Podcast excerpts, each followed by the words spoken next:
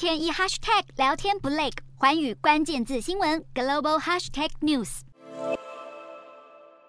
俄罗斯接壤邻国的边境站涌现大量车潮，这些原本人烟稀少的边境地区，这几天来却陷入交通大乱。俄罗斯总统普丁毫无预警下达局部动员令，召集三十万名预备役军人到乌克兰作战，立刻在俄国各大城市掀起一难逃离潮。为了保住性命，机票卖得再贵，都还是被抢购一空。航班追踪网站在普丁下达局部动员令后发布的影片显示，大量航班一股脑儿的从莫斯科以及圣彼得堡起飞，离境俄罗斯。不过，接下来俄罗斯男丁们要躲避入伍，越来越不容易。俄国参谋部动员局二十二日表示，计划在今年冬季加码征召十二万人入伍，但这些入伍新兵不会被派往乌克兰参与俄国官方俗称的特别军事行动，而是派驻俄国境内部队服役。对于俄国政府下达动员令以及近期举办公投，企图并吞乌东分离地等举动，国际社会当然严厉谴责。而与俄国关系密切的中国政府也被联合国要求回应在这些问题上的立场。